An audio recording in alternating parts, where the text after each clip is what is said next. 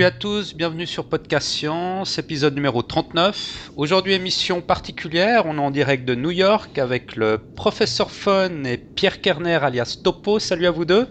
Salut. Salut Mathieu. Alors comment ça va à New York? Il fait chaud. Il fait chaud déjà? Ouais, ouais, Ah, il fait vraiment tropical. très très très très chaud. C'est euh, c'est assez inimaginable d'ailleurs. Le, le contraste est violent du jour au lendemain comme ça entre la Suisse et, et New York. Bon, alors le contraste pour moi, c'est un peu moins, Ouais. C'est c'est vachement étouffant comme ça. Enfin, je crois qu'il y a de l'orage dans l'air. hein. voilà, exactement. Bon, on se réjouit que ça pète. Bon d'ailleurs, euh, si, nos audi- si nos auditeurs entendent un sorte de buzz de fond, euh, c'est que vous avez la clim, non? C'est ça, donc on, on l'entend dans le fond, mais je pense que c'est pas trop dérangeant, c'est supportable pour, pour l'enregistrement. Ouais, c'est le fond diffus climatique. Mais on n'a pas le pas le Ça donne une ambiance new-yorkaise. c'est- comme ça partout, dans les magasins, dans les aéroports. donc, voilà, bienvenue à New York. Très bien, ben, bah super, on a une émission internationale. Euh, pour donc aujourd'hui, on va, on va avoir un petit entretien avec toi, Pierre, mais euh, avant de, de commencer l'entretien, euh, deux, trois petites choses en ce qui concerne notre visite du CERN. Euh, première chose, il y a Algès qui nous demande de lancer un appel pour partager une chambre à l'auberge de jeunesse de Genève, histoire de limiter les frais. Donc si quelqu'un euh, ne sait pas où dormir et a envie de partager une chambre avec Algès, ben, qui nous fasse signe, on, on vous mettra en contact. Sinon, il a aussi un compte Twitter, c'est donc arrobas euh, Algès A L J E S. Vous pouvez vous mettre en contact avec lui si, vous voulez partager, une chambre à l'auberge de jeunesse de Genève. Euh, ça c'est la première chose. Euh, deuxième chose, on avait dit la semaine passée qu'on on voulait faire des t-shirts aussi, des t-shirts de podcast science pour, pour la visite. On a eu pas mal de réponses, je crois que presque tout le monde a répondu. Il nous manque encore 2-3 deux, trois, deux, trois réponses, donc pour ceux qui nous ont pas encore répondu, essayez de nous répondre le plus rapidement possible sur la taille euh, du t-shirt, donc euh, small, medium ou, ou, ou large euh, selon, selon votre taille. Parce qu'on va, je pense qu'on va, on va passer la commande pour les imprimer la semaine prochaine. Donc euh, dépêchez-vous de nous répondre. Sinon, on imprimera, s'il nous, si, si nous manque 2-3 réponses, qu'on imprimera des, des, des médiums, non? Ouais, ouais, ouais. Medium, voilà. C'est ce qui va le moins mal à tout le monde, mais ça ira quand même certainement très mal. Enfin, donc, euh, ouais, il y a, qu'à répondre. Donc voilà, euh, la visite du CERN s'approche. Euh, je pense que le, la semaine prochaine, on va, on va essayer de- d'en parler un peu plus en détail sur comment on s'organise pour se rencontrer, tout ça aussi. Euh, et voilà. Ouais, enfin, la semaine prochaine, on aura un, un gros, gros dossier sur l'évolution. Ça risque de, de durer assez longtemps. Peut-être celle d'après, mais enfin, on va, on va vraiment commencer à en parler gentiment, là, parce qu'on y arrive. D'accord. Et alors, moi j'ai une question, est-ce que ça va être un, un truc euh, renouvelable chaque année? Parce que bon, moi de New York, j'entends, je suis très très jaloux bien sûr, parce qu'il n'y a pas de CERN ici. Mais euh, ouais, voilà, si, si vous faisiez ça euh, de manière annuelle, ça pourrait être euh, très très sympa. Je sais pas si Mais pourquoi vous comptez pas? faire ça. On n'y avait pas pensé encore. Pour le moment, c'est un événement unique, mais ça me parle. C'est une bonne idée. Tu, tu seras des nôtres l'année prochaine? Ouais, J'espère, vraiment. En tout cas, ouais. Ouais, D'autant plus s'il y a des, des, des grosses découvertes qui ont lieu, ce serait, ce serait bien de pouvoir y retourner aussi. Ouais, c'est vrai. Voilà, on ira rendre visite au boson de Higgs. On l'aura certainement trouvé d'ici l'année prochaine. Oh, t'es t'es bien, bien optimiste. Ah ouais, ouais, moi j'y crois. Ok, euh, encore une petite chose. euh, donc on a, on a modifié les flux RSS, on a mis un petit billet sur le site. Euh, en principe, en ce qui concerne les, les émissions audio, il n'y a pas eu de changement, vous devrez toujours les recevoir de la même manière. C'est juste, professeur Fun Euh, oui, bah, en, fait, euh, j'ai testé dans iTunes. Moi, j'ai tout reçu à nouveau. Euh. Ouais. Je pense que c'est le cas pour tout le Ils monde. ont tous été republiés une fois. Exactement, ouais. Mhm. Donc c'est intéressant pour tous ceux qui avaient rejoint le podcast en cours de route, qui n'avaient que les quelques derniers épisodes. Et puis pour les autres, ça fait un peu doublon, désolé, mais enfin, ça, ça, ça, ça paraît pas dramatique. À partir de maintenant, euh, ce qu'il y a de bien, c'est que le flux RSS va plus emmêler les pinceaux. euh, parce qu'avant, on n'avait qu'un seul flux dans lequel on trouvait les, les notes d'émission, on trouvait les fichiers audio, etc.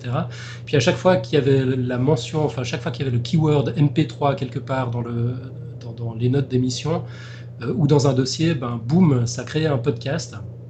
ça crée un nouvel épisode, c'est comme ça que vous vous êtes retrouvé parfois avec des épisodes qui n'avaient rien à voir avec Podcast Science dans, votre flux RSS. Maintenant, ça ne devrait plus arriver, cher poditeur. Alors désolé de, tout ce micmac. À partir de maintenant, en principe, ça devrait, être, assez propre. Et puis pour les plus geeks d'entre vous qui voudraient s'abonner aux dossiers ou aux illustrations avec un reader RSS, bah, vous avez toutes les instructions sur le site. Euh, c'est un billet qui a été publié euh, la semaine dernière. Euh, donc ça, voilà, ça ne devrait pas être trop compliqué. Parfait. Est-ce que tu avais autre chose à dire en préambule, Mathieu? Euh, non, je crois que c'est bon là. Pour, pour... Non, c'est bon. Je crois qu'on peut entamer, entamer la discussion avec Pierre. Magnifique. Donc, on a la chance de recevoir, enfin plutôt d'être reçu,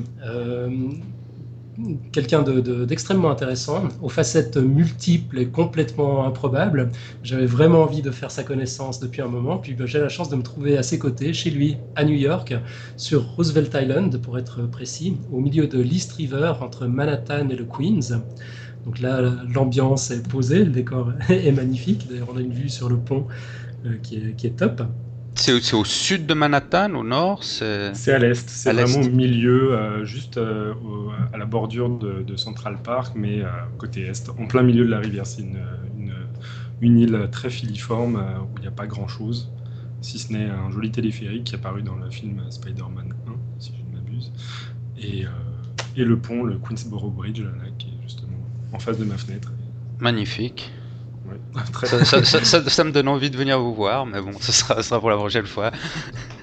Il faut se dépêcher, hein, je, reviens en septembre. Ah, ah. Euh, ça risque d'être juste alors. Ok, donc pour certains, notre invité est le prolifique docteur Pierre Kerner, éminent chercheur en génétique évolutive, auteur, co-auteur de nombreux papiers au titre Impossible, au hasard Origine et diversification de la famille de gènes hélice boucle hélice de base chez les métazoaires, apport de la génomique comparative, ou encore Histoire évolutive des gènes Iroquois IRX chez les métazoaires. Et pour d'autres, probablement pour la majorité, bah, c'est le génial Topo, créateur et auteur principal du blog le plus funky de la planète après Boing Boing. J'ai nommé Strange Stuff and Funky Things. Le blog est en français. Et si vous ne le connaissez pas, il est urgent de lui rendre une petite visite. On met bien sûr le lien dans les notes de l'émission. Euh, de l'aveu de son créateur, vous y trouverez votre dose quotidienne d'événements étranges, de faits surprenants, de choses incroyables. Et non seulement les, sujets du blog sont aussi décalés que passionnants, mais j'ajouterais encore que c'est remarquablement écrit, avec finesse, humour, beaucoup d'esprit, et non seulement c'est très intelligent, mais encore c'est à la portée de tous, vraiment. C'est un modèle en termes de vulgarisation. Donc voilà, je viens de présenter un scientifique brillant doublé d'un poète marrant. Euh, vous comprendrez sincèrement que j'aurais voulu conclure cette introduction en indiquant que je sais pas, qu'il soit moche ou désagréable pour compenser, mais c'est mal barré, c'est même pas le cas, donc je vais pas m'étendre sur la question. Et je vais conclure cette petite intro autrement, en indiquant par exemple que Pierre alias Topo nous aime bien et prend souvent la peine de commenter nos émissions pour apporter des précisions, ajouter ses trouvailles personnelles, souvent complètement funky d'ailleurs, comme son blog, ou alors carrément pour nous enguirlander quand on raconte n'importe quoi. Euh, podcast Science est sans doute le seul podcast amateur revu et corrigé par des pros. On a une chance exceptionnelle. Alors Pierre, merci. Merci d'être avec nous aujourd'hui et bienvenue dans le podcast. Eh ben, merci à vous de m'avoir invité. Je, suis vraiment ravi. Donc, on va commencer par quelques questions concernant ton blog, Strange Stuff and Funky Things. Euh, Mathieu, tu avais une question pour commencer, je crois. Bon, bah, la question, une question toute simple. Depuis quand, depuis quand existe ce blog et, euh, Ça fait longtemps? Euh, Ouais, ouais, bah, ça fait euh, depuis. Enfin, pour moi, ça fait longtemps. Ah, ça fait depuis le 3 janvier 2009. Et ouais, bah voilà, ça fait mhm. presque deux ans maintenant, non, même plus. Ouais, un peu plus. Ouais. Et, c'est quoi ton rythme de publication, plus ou moins? Alors, ce qu'il faut savoir, c'est que bon, on me présente souvent comme euh, l'auteur principal, c'est vrai, c'est moi qui écris le, plus d'articles, j'en ai 415 euh, à mon actif. 400, 415 Oui, 415. Oh là Et eh oui. euh, faut, bon, faut savoir que la plupart ne sont pas euh, des, des, articles complets avec, avec des, Enfin, ça n'a rien à voir avec les dossiers de, tes dossiers, Mathieu, euh, avec énormément de textes et, d'images. Il y avait euh, une grande période où j'ai publié essentiellement des billets avec euh, des petites vidéos, mhm. n'importe quoi. Mais parmi ceux-là, je pense que j'ai déjà fait 200 billets corrects, on va dire, avec un contenu scientifique. Et sinon, ce que je voulais dire, c'est que j'ai aussi des contributeurs. Il y a Semic, Vran, Fusiraptor, euh, ma femme Elise, euh, mon ami Sam, qui ont aussi participé au blog, et euh, ce qui fait que le total, c'est à l'heure actuelle de 448 billets. Voilà. Et donc, ça fait une fréquence que j'ai calculée d'un article tous les trois jours. Ah, Alors que j'avais annoncé une, dose quotidienne, donc voilà, c'est déjà fallacieux dès le début. ouais, mais c'est pas mal non plus. Hein. et comment est né le projet? Alors, le, projet est né fait d'un désir pour moi de, vulgariser la science euh, de manière générale. Et euh, ce qui s'est passé, c'est qu'il y a un ami à moi qui a, créé son propre blog qui s'appelait euh, Va des rétro Alzheimer, où il mettait tout ce qui allait lui échapper à la mémoire. Et notamment, il, m'a demandé parfois de, mettre mes petites explications scientifiques qui, qui, me demandaient à des sujets comme est-ce que est-ce que c'est mal de, boire son pipi? Est-ce qu'on risque d'en mourir? Non, mais vraiment des questions comme ça. Mm. Qu'est-ce que c'est que l'évolution? Parfois, des, questions un petit peu plus vastes. Et donc, il m'a demandé de participer à, son blog, ce que j'ai fait. Et au bout d'un moment, euh, au bout d'une semaine, j'avais écrit euh, cinq articles, lui un. Je me suis dit, bon, c'est peut-être temps de, faire son propre blog. Inverser la tendance. Là. voilà. Du coup, euh, du coup voilà, j'ai lancé mon propre blog. Tu as toujours eu envie de bloguer ou de, de, communiquer, enfin de vulgariser la science d'une manière ou d'une autre Ou c'est venu sur le tard? Ouais. Non, non, de, de vulgariser, oui. J'ai toujours euh, adoré les sciences et vie junior, les sciences et vie, euh, euh, Scientific American, dès que j'ai pu lire en anglais. Et ouais, non, c'était vraiment un désir que j'ai eu depuis longtemps. ce qui se passait généralement, c'est ce que, ce que je faisais, c'était dans, dans, des discussions, c'est-à-dire je me, je me préparais des visites de, de musées avec des amis ou bien on me posait des questions, je revenais le lendemain avec euh, des petites, euh, petites explications. Mais euh, oui, c'est vrai que ça s'est resté dans ma tête. Peut-être que c'était pas si évident pour moi. au bout d'un moment, c'est devenu évident quand j'ai participé à ce blog de, de cet ami. Mais sinon, c'est vrai que ça, ça, a dû, ça a dû m'accompagner pendant toute ma vie sans que je m'en aperçoive la plupart du temps.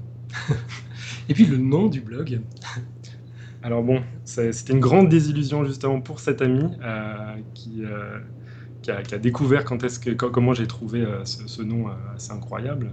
en fait, c'était une compile de funk qui était au-dessus de, de, mon bureau quand j'ai créé le blog qui s'appelle Strange Games and Funky Things. Et bah, j'ai changé un mot. voilà, le blog était sorti. Et quand on a fait mon déménagement pour New York, cet ami est tombé sur la, la pochette de l'album et il n'en revenait pas c'était un, drame pour lui. non, mais j'aime bien le nom, moi. Hein.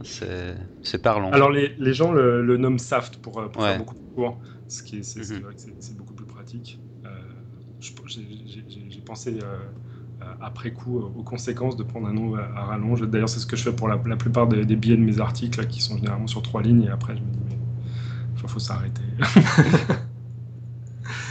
Et si on parle un peu du, contenu de Saft, on va l'appeler comme ça, le, ton est, franchement aux antipodes du style scientifique académique. Mhm. Euh, moi j'ai l'impression en, te lisant que tu t'es fixé pour objectif entre autres de désacraliser la science. Est-ce que je me trompe? Euh, C'est pas c'est pas un but. Euh, disons que c'est plutôt un moyen. Si, euh, utiliser un, style académique permettait de, faire comprendre aux gens beaucoup plus euh, efficacement euh, que, que, ma manière, je, m'adapterais beaucoup, plus facilement. Pour l'instant, c'est n'est pas, que, pas ce que mon lectorat me, laisse présager. Au, contraire, on me dit plutôt oui, oui, non, c'est bien, vas-y, mets des gros mots. mais, mais sinon, voilà, c'est un, un, peu un, côté, c'est mon style que, que j'ai développé au tout début du blog très rapidement. je pense que mes inspirations, ça va être un peu du, rubrique à braque avec la, avec la rubrique du docteur, ah, bah, docteur Blur, je, crois que c'est ça. Euh, bref, c'est ce, genre de style que j'aime bien, un peu, un peu décalé, mais qui permet de faire comprendre euh, de manière euh, impeccable et très, très efficace des concepts scientifiques. Après, si on peut faire tomber certains scientifiques de leur tour d'ivoire, c'est tant mieux, mais c'est pas un but. C'est pas le but. Bon, c'est super efficace en tout cas comme style, effectivement, le message passe, passe bien, je confirme. Euh, Saft ne parle pas que de science, hein, c'est juste hein Ah non, non. Euh, au début, euh, c'était vraiment un, pense bête, c'était un peu dans, dans, l'image de, de, ce blog de Stamy qui était des rétro Alzheimer, où, où, justement il mettait tout ce, qui, tout ce qui lui passait par la tête et qu'il ne voulait pas oublier. Il existe toujours, excuse-moi, ce, ce blog, va des rétro, va des rétro Alzheimer non, non, il a muté maintenant. Lui, c'est regroupé avec des amis. Ils ont créé un blog qui s'appelle Même Esprit, qui est très très bien et euh, auquel je ne participe pas parce que maintenant je, participe uniquement qu'à mon blog. Mais euh, oui, voilà, donc euh, le, blog va des rétro Alzheimer, il y a peut-être une trace sur internet, mais sinon il est pas mhm. alimenté. C'est même esprit maintenant qui, qui, continue à, publier ces articles de, culture générale, généralement. Où ils discutent de films qu'ils ont bien aimés, d'expositions, de, de, recettes de, pancakes, ou je, sais, je ne sais quoi. moi, c'était un petit peu dans cette image que je voulais me rentrer, plus en accent sur des liens un petit peu débile. C'était un peu avant l'époque euh, forcenée de Facebook ou euh, le partage des vidéos mhm. euh, virales. Du coup, moi, c'était un peu ma manière d'utiliser Internet pour partager du contenu. Puis très vite, en fait, je me suis aperçu qu'il y avait un contenu qui me, qui me paraissait primordial. Et c'est ce que j'essaye maintenant un tout petit peu de faire. C'est pour ça qu'avant, il y avait euh, beaucoup de vidéos euh, de chats sur des skateboards ou euh, je ne sais, enfin, des, choses qui me, font, qui me font marrer. maintenant, je les ai un petit peu regroupés sur un flux dans une page Facebook dédiée à, Saft. Et j'essaye d'un petit peu d'épurer le, site pour qu'il y ait. Il peut toujours y avoir des, contenus non scientifiques, genre des, artistes, des, des, vidéos que j'aime bien, des courts-métrages, j'aime beaucoup l'animation. Mais, si je le fais dans, dans, dans, le cadre de SAFT, je vais essayer plutôt de privilégier euh, des, articles un peu plus, euh, avec un peu plus de contenu où j'essaie de discuter de, des auteurs de, ou des artistes. Mais voilà. Et que, comment est-ce que tu choisis tes sujets? Alors, euh, non, enfin, à, à, vrai dire, j'ai un flux RSS sur, sur j'ai un Google Reader où je, j'agrège énormément de, liens RSS sur tous les blogs que, je trouve et euh, bah, j'ai une, sorte de, box dans lequel je, une boîte dans laquelle je mets tous les liens qui m'intéressent. Euh, j'ai également créé des rubriques, donc maintenant parfois je peux, je peux mettre à chercher du contenu spécifiquement pour entrer par exemple dans la, dans la catégorie des convergences évolutives, qui est un sujet qui est particulièrement développer sur Saft, ou bien euh, les parasites. J'essaie de trouver les parasites les plus dégueux, donc là je vais me mettre à, la recherche de contenu spécifique. Mais sinon, euh, non, ça me tombe un petit peu dessus. Tout ce qui me, tout ce qui m'intrigue, tout ce qui est, qui est vraiment euh, bizarre, bah, je, un jour ou l'autre, j'espère le mettre sur Saft. Maintenant, j'ai 200 liens à traiter. Ah, la source est inépuisable. Ouais, voilà. On, connaît un peu le problème, j'ai pris la science. Et qui sont tes lecteurs? Euh, Déjà, combien sont-ils? Alors, si, tu le sais. bah, je pense que bah, de manière générale, il y a 200 à 300 lecteurs euh, fidèles à, Saft, si, je ne m'abuse. Enfin, c'est ce qu'on ce voit euh, sur, sur, le, sur les statistiques de mon, de mon site est précis. Maintenant, ce que j'essaie de faire aussi, c'est d'étendre un tout petit peu les articles de Saft sur d'autres plateformes. Il y a notamment Agoravox, sur lequel je, je, reposte des, des, articles de Saft. Il y a OVNI Science, il y a le Café des Sciences, il y a euh, Paperblog, euh, Facebook, Twitter, où, en fait je, republie euh, mes articles, ou je relis mes, articles. Et c'est là où en fait que je m'aperçois qu'il y a une grande diversité sur Internet du lectorat, et notamment sur Agoravox. J'adore comparer les commentaires très tenus, très sympathiques sur euh, mon blog avec ceux sur Agoravox où euh, on me traite de tous les noms. Euh, non, ah parfois, ils sont très très élogieux, mais généralement c'est. C'est plus critique sur Agoravox En fait, c'est pas mon blog, donc nécessairement c'est une plateforme qui, qui, apporte à ce que les gens regardent le lien sans, mm. sans vraiment comprendre ce que c'est. Et parfois il y a des surprises, des, des, créationnistes, des euh, des gens qui veulent juste, euh, pas des trolls, des gens qui veulent juste euh, crier un petit peu à qui mieux mieux. Non, c'est assez intéressant en fait de, de, voir les différents lectorats en fonction des plateformes où on publie. je vous conseille, c'est vraiment très, très sympa. Et sur, sur ta plateforme, sur, sur ton site, tu as un outil de vote euh, qui, permet aux lecteurs d'indiquer s'ils ont trouvé l'article funky ou pourri, qui est présent dans chaque, euh, dans chaque article. Euh, c'est là depuis le début? C'est pas là depuis le début. En fait, bah, je suis sur une plateforme de, de, blog qui s'appelle DotClear. Et bah, au début, comme tout le monde, j'essaye de mettre le maximum d'applications, de petits gadgets, de widgets. Et je suis tombé sur celui-là. Ce qui est marrant, c'est que ça a été un, gadget qui a été développé par Julien Impert de Gaiasphere, qui est un autre blog scientifique que je conseille fortement, malheureusement qui n'est pas énormément actualisé. Et, justement, lui, il a conçu cet outil de vote. Sur, sa plateforme, c'est euh, oui, non pour voter sur ces, articles. Et un jour, il a, commenté sur mon, blog, il a, il a fait la remarque euh, qu'il reconnaissait le, gadget, et je lui ai tout de suite demandé comment on peut changer les noms, parce que oui, non, c'est pas possible. Et c'est là où j'ai pu mettre euh, Funky pourri. Donc voilà, c'est la genèse de, de cet outil. D'accord. Et puis, tu as, une statistique Est-ce que tu sais si les articles sont plutôt funky ou plutôt pourris ah, Ils sont plutôt pourris. Hein, ah ouais C'est très surprenant. ouais, non, la, moitié des articles, en fait, j'ai compté, il y a plus de 200 articles qui sont à 5, plus de 50% pourris. Donc, euh, ah, c'est vache. Hein. Si j'en crois. Mais en fait, c'est pas un outil qui marche très très bien. Euh, notamment, très très vite, il y a des lecteurs qui ont remarqué qu'on pouvait recliquer euh, sans, en actu enfin, sans actualiser la page. Ah, et euh, bah, je me suis retrouvé parfois avec un, article qui venait d'être publié avec 3000 votes pourris. peut-être un, petit souci à, ce niveau-là. Quelqu'un qui s'amusait à cliquer en retour. Du coup, moi aussi, je me suis amusé à cliquer en retour pour, voter funky, bien pour rétablir l'équilibre. Et au final, maintenant, bah, c'est juste un indicateur euh, direct euh, dans les quelques minutes qui suivent, s'il n'y a pas de triche, euh, de voir si l'article a une bonne réception. Mais à terme, c'est un peu comme, je sais pas, comme un, comme un cimetière à articles pourris. ça, ça, tend toujours vers le pourri. Donc si j'en crois les statistiques, je devrais m'arrêter tout de suite. Mais les gens viennent de plus en plus, donc Ouais, j'espère que tu ne croiras pas les statistiques. L'article le plus funky que tu aies jamais écrit? Euh, alors en termes de statistiques, j'ai noté ça. Excusez-moi, je vais regarder mes notes. Euh, alors, l'article le plus pourri, c'est un article sur le loup de Tasmanie, euh, une espèce carnivore de marsupial appelé le thylacine et qui ressemble à, à s'y méprendre à un chien. Et les articles avec le plus de votes funky sont ceux qui viennent juste de paraître généralement. C'est-à-dire que c'est pas avec le, comme comme il n'y a pas un nombre de votes très important, la, la différence fait que très vite ils ont un, pourcentage assez fort en funky. D'accord. Donc les, early adopters votent funky. Voilà. Donc euh, généralement ça marche. donc là j'ai des, des, statistiques avec 93, 95% de funky. J'ai jamais eu 100% de funky. Euh, au bout de 10 minutes il y a tout, nécessairement quelqu'un qui vote pourri systématiquement. Je sais pas si je le retrouve. ça va être un, un bot, un spam bot. je sais pas. Peut-être. Bref. Ou quelqu'un qui, qui me vraiment pas, mais qui revient à la recharge à chaque fois pour essayer de me convaincre d'arrêter de, bloguer. Et euh, sinon, l'article avec le plus de votes et qui est euh, le plus funky, c'est celui qui était traité sur les, euh, les, bébés paresseux. Donc, c'est bah, les, paresseux, les animaux.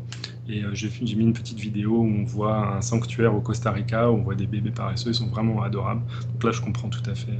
Mais bon, c'est un, un, appel lolcats internet avec que des vidéos de, chats mignons et tout ça. Donc bah voilà, ça n'échappe pas à Saft. L'article le plus funky selon la populace, c'est ça. C'est les, petites peluches. Euh, en parlant de peluches, moi, l'article le plus funky que je pense avoir écrit, c'est justement les peluches de nombril. Euh, un article qui s'appelle euh, Le parasite le plus horrible du monde, si je ne m'abuse. Et enfin, bah, généralement, les, hommes, moins les femmes, accumulent des petites peluches de, de vêtements, de textiles dans le nombril. Et euh, j'ai fait un article entier sur, sur la question pour savoir euh, à quoi, à quoi c'est dû, comment on, comment on accumule, qui c'est euh, qui, qui accumule de, plus de peluche de nombril en fonction de la, taille du nombril, la profondeur du nombril, la forme du nombril.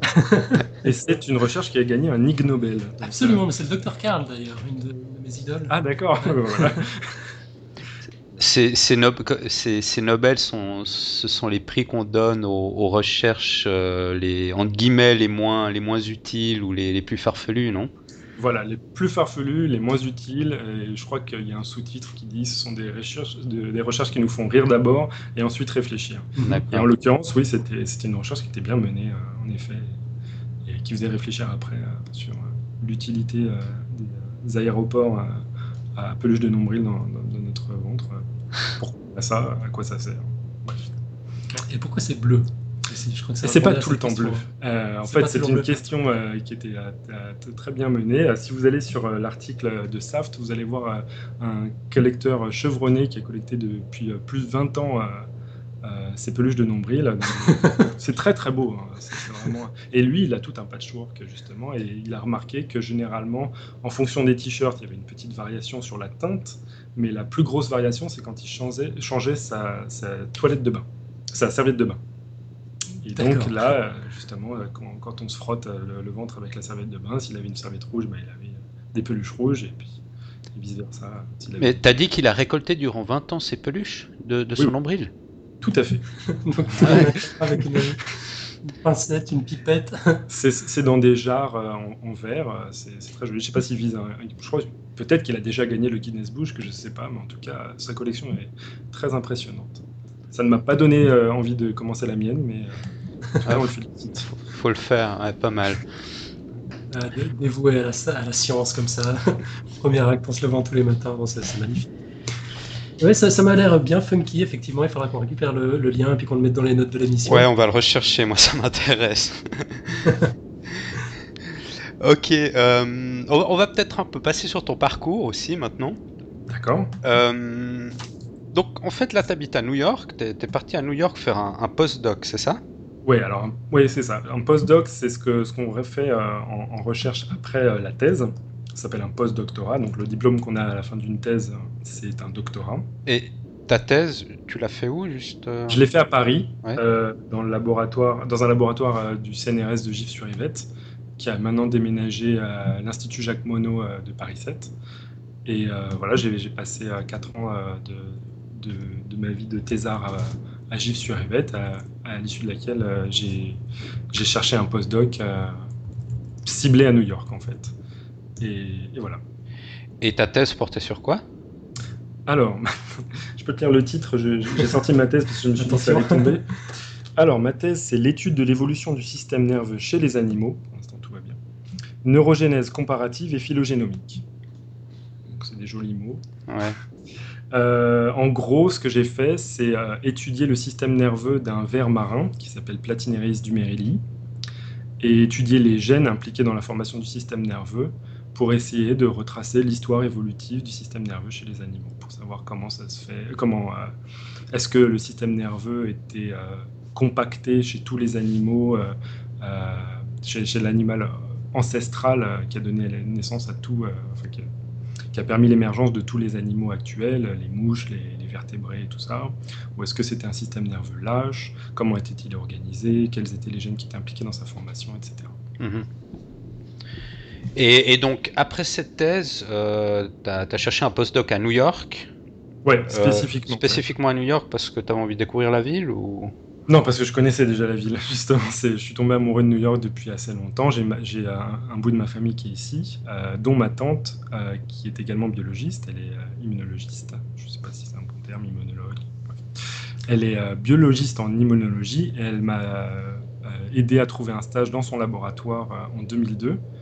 Et j'étais resté donc deux, ans, euh, deux, mois pardon, euh, en 2002 pour faire, pour faire mon stage là-bas. À l'issue euh, desquels bah, je me suis dit que sitôt que je puisse revenir, je, le ferai. J'étais aussi avec ma femme qui m'a rejoint pour deux petites semaines à, la fin de mon, séjour. Et on est tous les deux tombés amoureux. On s'est dit, bah, si, on, si on arrive une fois à avoir un projet de, pouvoir retourner à New York, il faudra qu'on le, qu'on le réalise. Et c'est fait. Et, c'est depuis quand que, que tu es à New York? Depuis septembre 2009. Ah oui, d'accord, septembre 2009. Ouais, ça fait déjà un bout de temps. Ça, fait, ça va faire deux ans en septembre. D'ailleurs, je reviens en septembre, ça aura fait pile poil deux ans. Mhm. Le, statut des chercheurs en Europe a la réputation d'être ingrat, en France en particulier. Est-ce que, comparaison à l'appui, tu, tu, confirmes la vie est plus facile pour toi aux US euh, Non, alors moi, je, non, je ne confirme pas. Ça peut-être un petit, un petit peu aux antipodes des, euh, des, idées reçues. Ce qui est beaucoup plus facile aux États-Unis ou euh, dans certains pays comme, euh, comme l'Allemagne ou, même la Suisse, c'est la création d'équipes énormes, c'est-à-dire de grosses équipes de recherche, de, grosses, de gros instituts, où on facilite l'agrégation autour d'un chercheur illustre pour que pour qu'il fasse ses recherches. Mais par contre, le statut des postdocs ou des doctorants ou même de, chercheurs euh, qui sont moins fortunés en, termes scientifiques, c'est-à-dire qui, ont moins de, facilité à trouver euh, des, fonds euh, des fonds monétaires, non, je ne sais pas comment on dit. Bref. du financement. Voilà, du financement. Bah, pour tout cela, bah, c'est un peu, c'est un peu kiki bourrico. C'est la même chose qu'en France. On, se retrouve avec des, une situation tout à fait similaire. Bon, les salaires sont peut-être un petit peu plus, plus grands ici pour un postdoc, mais au final, le coût de la vie fait loyers aussi. voilà, les loyers. Bon, moi j'ai la chance d'avoir un loyer qui est un tout petit peu assuré par, euh, par l'université que j'ai intégrée. Mais il reste que les taxes, euh, c'est la même chose. Il ne faut pas croire qu'on paye moins d'impôts aux États-Unis. Euh, le coût de la vie, c'est important. et puis, bah, dès qu'on a un problème de santé, on, sent, tout autre poids qui, tombe sur nous. il y a une bonne couverture de, de santé pour la plupart des postdocs, mais ça reste rien par rapport à, ce que, à la couverture qu'on peut obtenir en France, comme ça. Donc, euh, au final, je pense qu'on s'y retrouve et que mhm. c'est pas fameux. D'accord. Et puis, bon, il y a, peut-être un, autre truc encore aux États-Unis quand on parle d'idées de, reçues, tu vas peut-être pouvoir nous les, nous, les confirmer. Je pense notamment aux différents lobbies religieux, à leur influence, euh, notamment au Tony Truant créationniste, dont on va parler la semaine prochaine d'ailleurs, à l'occasion du, dossier sur l'évolution qu'on a évoqué euh, en introduction. Est-ce que c'est une réalité avec laquelle il faut composer aujourd'hui en tant que scientifique aux États-Unis, ou bien c'est des, réseaux euh, complètement cloisonnés qui ne s'influencent pas tellement l'un l'autre? Alors moi, je parlais uniquement de ma propre expérience. Mm-hmm j'ai rien vu euh, de, tel, c'est-à-dire qu'il y a une présence créationniste qui est visible. C'est peut-être la seule chose qui va qui, peut choquer euh, par rapport à, la France, c'est-à-dire que on peut trouver des pubs. D'ailleurs, je sais pas si tu as vu dans le métro, il y a encore des pubs pour la fin du monde le 21 mai. c'est un peu dommage, c'est raté. Mais euh, hormis ça, j'ai rien vu de, catastrophique à New York. C'est vraiment une ville bah, presque européenne, on va dire, où le, poids du, créationnisme ne se fait pas du tout sentir sur les équipes de recherche. Euh, même, enfin, moi, je suis dans un laboratoire évolutif, donc euh, je devais être la première cible pour ce, mhm. pour ce genre de choses. Euh, bon, peut-être qu'il y a aussi les équipes qui travaillent sur les, les cellules souches qui pourraient avoir un, autre son de cloche que moi, mais en tout cas, sur, sur mes recherches, j'ai rien vu. C'est vrai. Entendu... Ouais. C'est vrai que New York, c'est peut-être pas non plus la ville américaine la plus représentative pour ce genre de, mouvement, parce que c'est une ville très, très internationale. J'ai entendu l'autre jour d'ailleurs, je crois qu'on parlait plus de 200 langues différentes à New York. Euh, ouais, tout à fait. Ça, m'est arrivé de, de, ne pas pouvoir parler, à, m'adresser à certains euh, serveurs euh, dans des restaurants ou, ou gens dans des, dans des boutiques parce qu'ils ne parlent pas anglais. Ils parlent uniquement espagnol. moi, je ne connais pas l'espagnol, mais parfois même chinois. Ils vont commencer à te parler chinois. Bah, pourquoi pas il y a énormément de langues, il y a beaucoup trop de français à mon avis. je suis toujours énervé parce que je me balade dans la rue, j'entends du français, je fais non mais je suis pas à Paris. Donc euh, voilà, c'est vraiment une ville hétéroclite et c'est pas la bonne ville pour voir euh, finalement euh, des idées préconçues sur, le créationnisme. L'Amérique profonde. Ouais, peut-être. J'ai entendu d'autres sons de cloche dans l'université de Yale qui est à New Haven, où là, c'est le, poids de la, religion se fait un petit peu plus sentir, mais sans problème sur les, recherches menées. C'est-à-dire que c'est plus, encore plus visible qu'à New York, mais ça, n'interrompt pas les recherches. Peut-être que dans le Texas euh, ou dans le Tennessee, il y aura vraiment d'autres problèmes, mais pas à New York, pas sur la côte Est, euh, pas en Californie, j'imagine pas, ni à San Francisco. Donc, euh, bon, pour l'instant, ça va. Ok, bon, bon à savoir. sinon, alors sur ta, sur ta recherche actuelle, Mathieu, tu avais une question? Non, non. Non Enfin oui, j'ai des questions, mais pour plus tard. D'accord. Euh, donc aujourd'hui, tu bosses sur les acidies, c'est juste Tout à fait. C'est funky comme créature Non. Non ça, ça a l'air comme ça, mais euh, en fait, euh, c'est très funky comme objet d'étude. ça, ça je, ne nie pas, c'est vraiment passionnant, j'adore la recherche qu'on y fait, mais en tant qu'animal, c'est vraiment très surprenant. En fait, il bah, faut s'imaginer un, un, bout de tuyau, généralement transparent, en U, et voilà, c'est ça la forme de, l'animal adulte. C'est une sorte de pompe euh, qui, généralement reste euh, sur les fonds de l'eau, qui s'attache sur, sur, les, fonds de l'eau et euh, qui ne fait que pomper. C'est un animal filtreur.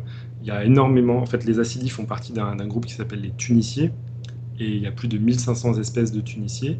Ce qui est très très surprenant en fait, c'est que ces animaux qui, ne ressemblent pas à grand chose, qui ressemblent peut-être plus de prime abord à des éponges ou peut-être à des coraux. En fait, parmi tous les animaux qui, qui existent à l'heure actuelle, ce sont les animaux les plus proches des vertébrés. Donc, voilà, ça, peut rester très surprenant, mais euh, donc euh, on est plus proche des acidies. Je pense que malheureusement, euh, à part s'imaginer un bout de tuyau d'arrosage dans, la tête, il n'y a, pas grand-chose à, faire à part regarder sur, sur Google le terme acidie pour voir quelques images. Comment tu écris acidie A-S-C-I-D-I-E.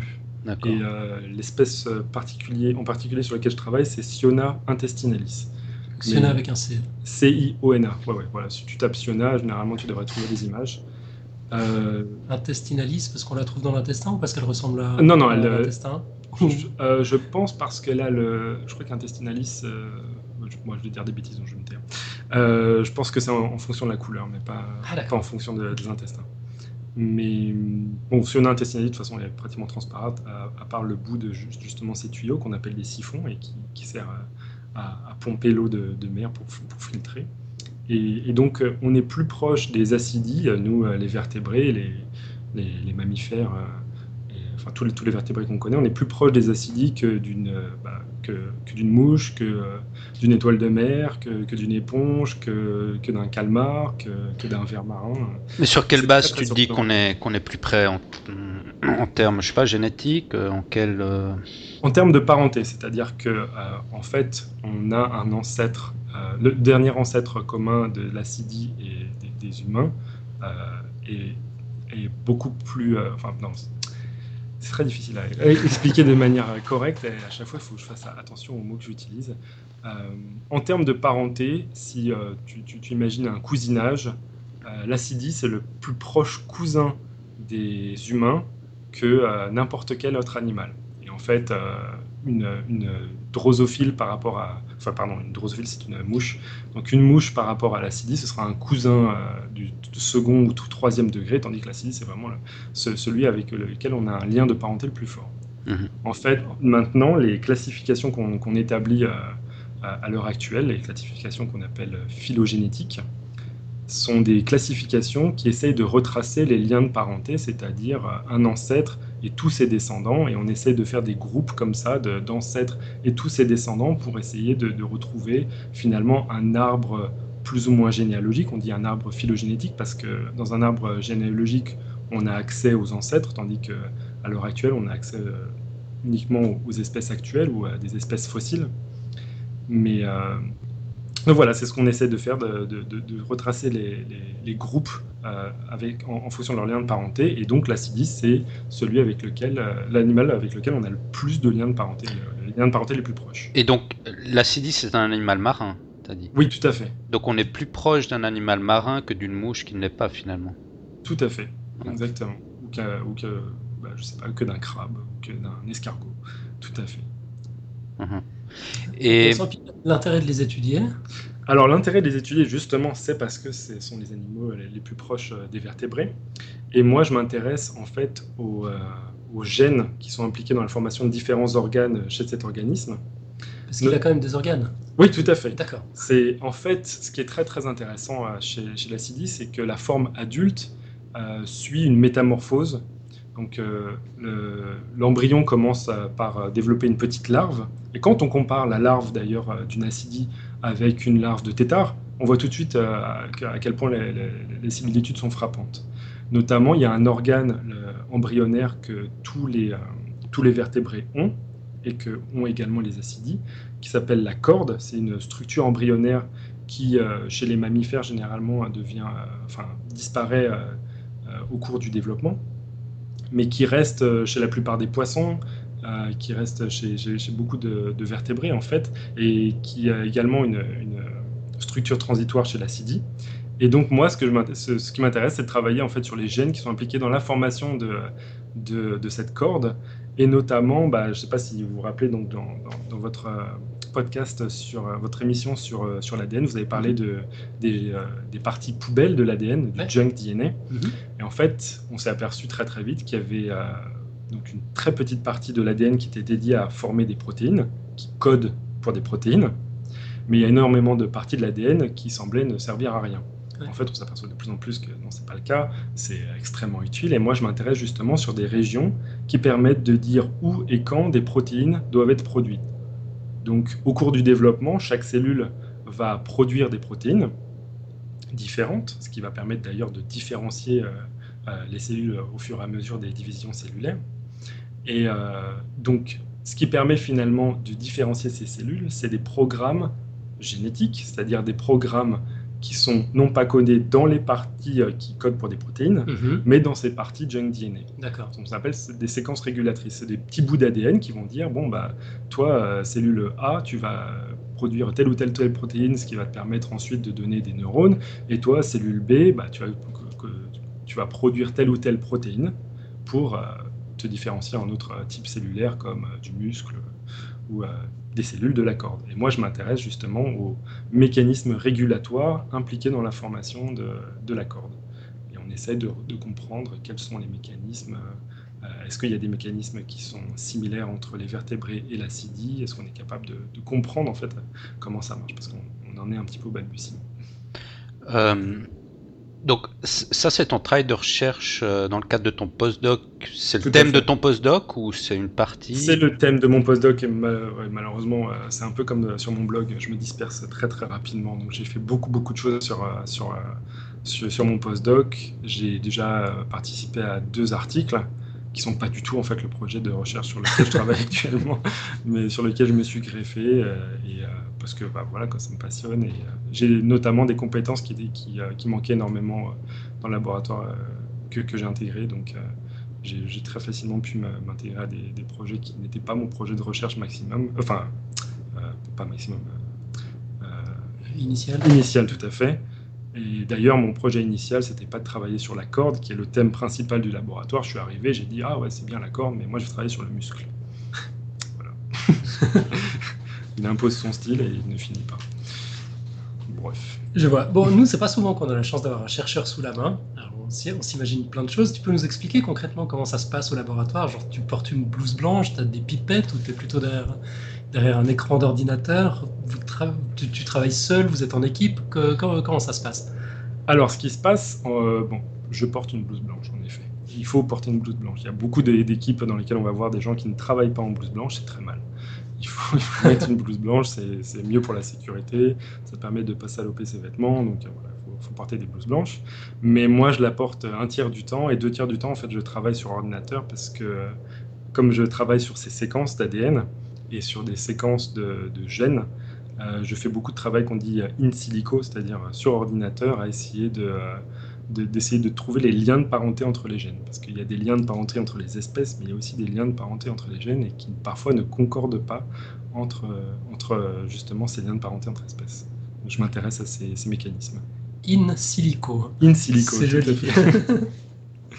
J'aime bien. Ça, ça, c'est une image typique de, de, de biologiste, un peu, de, non? De in silico, euh, de représenter ouais, un ordinateur. euh, Avec Qui- beaucoup de mépris de la part de, de- de beaucoup de collègues d'ailleurs, mais euh, moi c'est mon travail principal.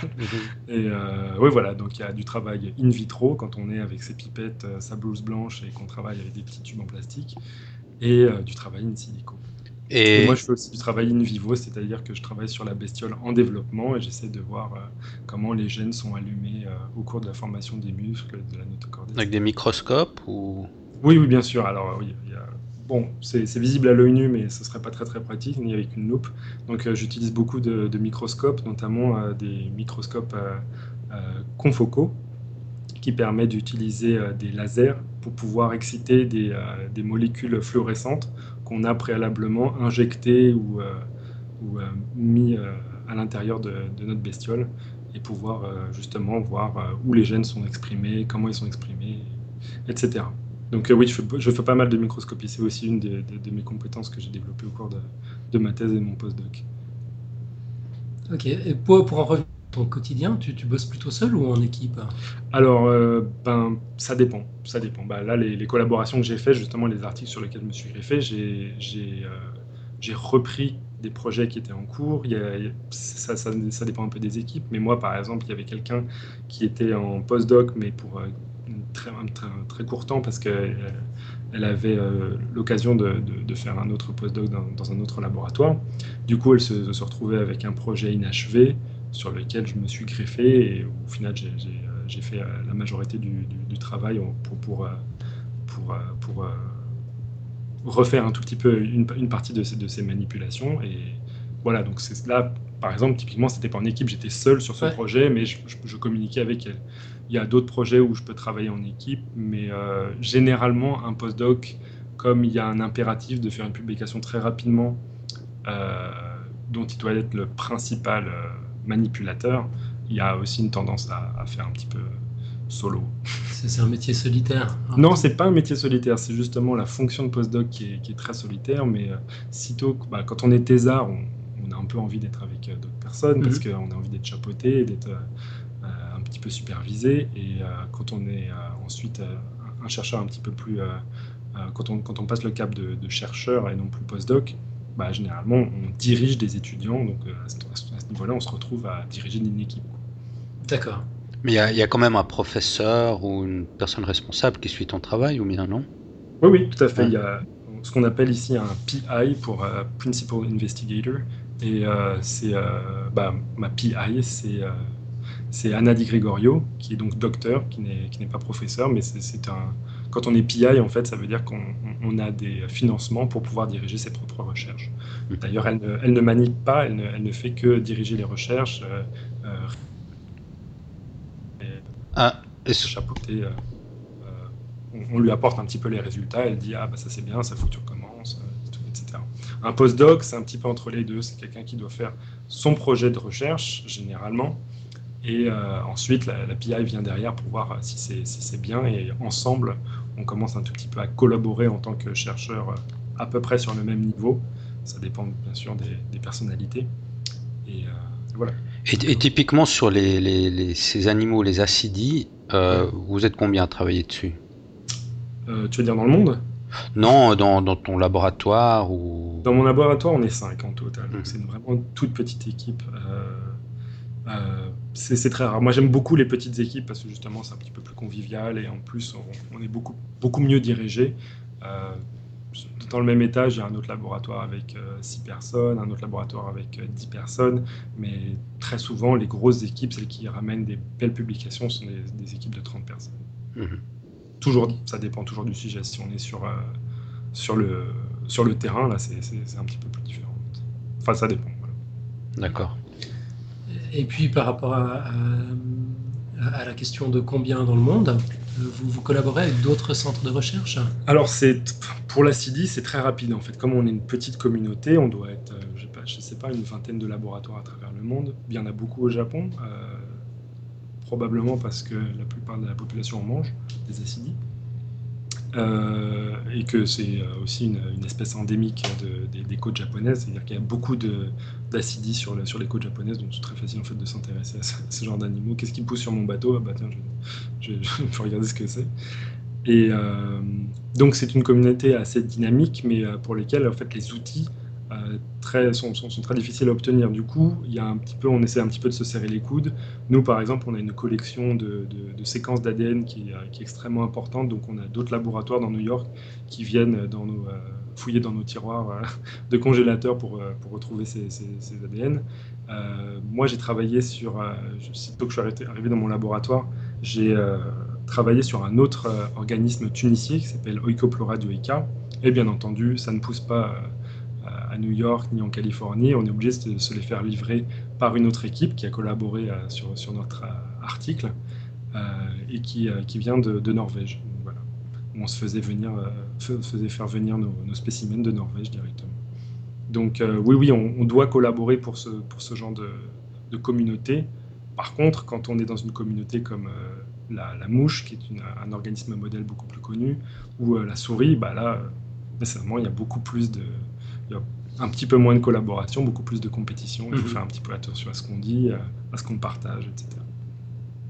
Et, là, cette, euh, cette, recherche sur les acidies, qui c'est qui la finance Là, c'est le NIH, c'est-à-dire euh, le National Institute of Health de, des USA. Ça, ça, correspond un tout petit peu au CNRS en France, c'est-à-dire c'est une grosse agence nationale de, sciences. Il y en a plusieurs en fait aux USA. Qui finance des projets. Donc on est financé, c'est-à-dire que le projet qui a été proposé par Anna Di Gregorio a été accepté et, en fait, on a des financements renouvelables pour deux ou trois ans, mais chaque année, en fait, il faut produire des résultats, généralement, c'est-à-dire des, publications dans des, dans des revues, et ensuite, on peut, on, peut, on peut renouveler les financements. Sinon, il y a aussi d'autres financements caritatifs des financements euh, parfois privés, s'il y a des, industries pharmaceutiques ou, des, ou autres qui, sont intéressés. Généralement, oui. Oui, euh, ceux qui financent, qu'est-ce qu'ils espèrent comme résultat finalement? Qu'est-ce qu'ils attendent? Alors, au niveau national, ce qu'ils espèrent tout simplement, c'est euh, d'augmenter le nombre de publications de, des, bah, du pays de manière générale. Et bah, espérons-le de faire avancer la science. sinon, les, les, aspects caritatifs, ce qu'ils espèrent généralement, c'est qu'on qu'on comprenne un petit peu mieux euh, certaines maladies. Notamment, il y a des, cancers qui touchent la, corde chez, les humains et euh, travailler sur un organisme aussi simple que l'acidie, ça va peut-être permettre de découvrir des gènes dont la fonction a été conservée entre les humains et, et l'acidie euh, et, qui seraient beaucoup plus facilement étudiables sur l'acidie que, sur des humains. Donc voilà, régulièrement, on demande à, travailler sur ce, genre de choses. Euh, à, obtenir des financements auprès de, ces, de ces instituts qui espèrent euh, à terme qu'on trouvera des traitements ou qu'on comprendra mieux, euh, qu'on fera avancer en tout cas la, médecine dans, ce, dans, ce, milieu. Est-ce qu'on a déjà fait des découvertes dans, dans le domaine qui, qui ont trouvé une application pratique dans la médecine? Oui, bah, il y, a pas mal de substances en fait, pharmaceutiques qui ont été développées chez, chez la CIDI dans, la science de manière générale, euh, oui, ça a été assez, euh, assez décisif pour euh, notamment comprendre comment les, gènes étaient régulés. et, ça, c'était extrêmement important en fait, parce que comme c'est un organisme assez simple, on a pu, et plus simple au niveau de l'ADN que, les humains, en fait, l'ADN des humains, ce qu'on appelle le génome, c'est-à-dire toute l'information génétique des mammifères est en double fait, il y a eu une duplication du génome ancestral euh, au niveau euh, des, vertébrés euh, et qui, n'apparaît pas chez, chez, chez l'acidie. Du coup, comme tout, tout l'ADN est, en double au niveau du génome des vertébrés, on se retrouve un tout petit peu à, une situation où certains gènes vont se compenser et on ne peut pas très très bien lire comment, euh, comment ils sont régulés. Tandis que la situation est beaucoup plus simple chez l'acidie et la, régulation génétique est beaucoup plus facilement euh, étudiable. Du coup, on a compris comment euh, des mécanismes évolutifs et, génétiques étaient impliqués pour obtenir des, une régulation génétique euh, chez l'acidie et on en a dérivé des informations, on a découvert des gènes chez l'humain euh, euh, par le biais de l'acidie et voilà quoi. C'est beaucoup plus basique sur, la science basique que, que, d'autres organismes. J'imagine qu'il y a aussi cet ADN poubelle dont on a parlé, qui, en étudiant l'acidie, ça nous aide à mieux comprendre à quoi sert cet ADN poubelle, non? Tout à fait, exactement. Enfin, maintenant, il faudrait, changer le nom, ouais. Euh, moi, moi j'appelle, euh, enfin, les mécanismes régulatoires. Donc, l'ADN régulatoire a été mhm. euh, étudié chez la CIDI, a permis de comprendre des mécanismes extrêmement importants, notamment toutes des, ce qu'on appelle des cascades génétiques, c'est-à-dire que au cours du développement et dans, le, au, cours des divisions cellulaires qui vont former un organisme, chaque cellule va se mettre à ce qu'on appelle, ce qu'on dit exprimer des gènes, c'est-à-dire produire des protéines en fonction de, leur position et en fonction de, des divisions cellulaires précédentes. Et donc, il y a une sorte de programme génétique et on a essayé de, comprendre en fait euh, euh, comment les gènes étaient organisés parce qu'il y a un premier gène qui est exprimé dans la cellule œuf euh, qui va entraîner l'expression dans les cellules filles de différents gènes et on obtient des cascades génétiques ainsi pour qu'au final on obtienne des cellules qui ne sont, qui se, différencieront que en un organe, par exemple la corde. Et donc les cascades génétiques qui ont été découvertes chez la CIDI ont permis de comprendre et d'ailleurs de trouver des gènes qui étaient conservés pour, euh, dans les cascades génétiques euh, chez des vertébrés. D'accord. Voilà. Intéressant. Et eh ben, pour revenir un instant sur tes recherches précédentes, euh, tu peux nous dire un mot des gènes iroquois à, commencer par leur nom, ça, ça, m'intrigue, pourquoi est-ce qu'on les appelle comme ça? Donc là, tu as, trouvé un, article à moi sur... Euh, oui, en effet, donc durant ma thèse, j'ai travaillé sur euh, des gènes iroquois. Alors, ce qu'il faut savoir, c'est qu'en fonction des organismes sur lesquels on travaille, la communauté scientifique va avoir plus ou moins d'imagination. Quand on travaille chez un petit ver qui s'appelle le nématode, les noms des gènes, c'est très classique, c'est quatre lettres et trois chiffres. Et voilà, c'est pas, pas, très funky. chez la drosophile, bah, un petit peu, euh, c'est une tendance, une mode qui s'est lancée. Et, euh, ils sont mis à les appeler un petit peu n'importe comment, euh, en fonction en fait de, des défauts morphologiques qu'on observait quand les gènes étaient mutés. D'accord. Et donc, bah, il y a des mutations qui faisaient apparaître plus de pattes, donc on appelait les, les drosophiles mille pattes. Il y a des gènes qui s'appellent Sonic Hedgehog parce que ça ressemblait un tout petit peu à un hérisson. Et voilà, il y avait un petit clin d'œil avec le jeu Sega.